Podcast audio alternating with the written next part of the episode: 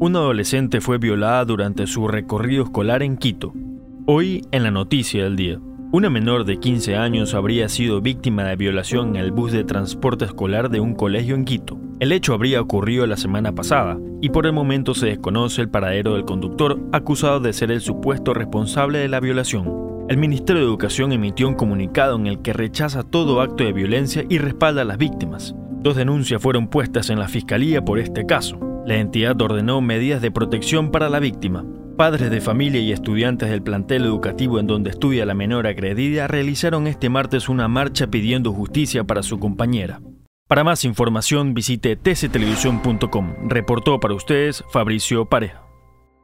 TC Podcast, entretenimiento e información, un producto original de TC Televisión.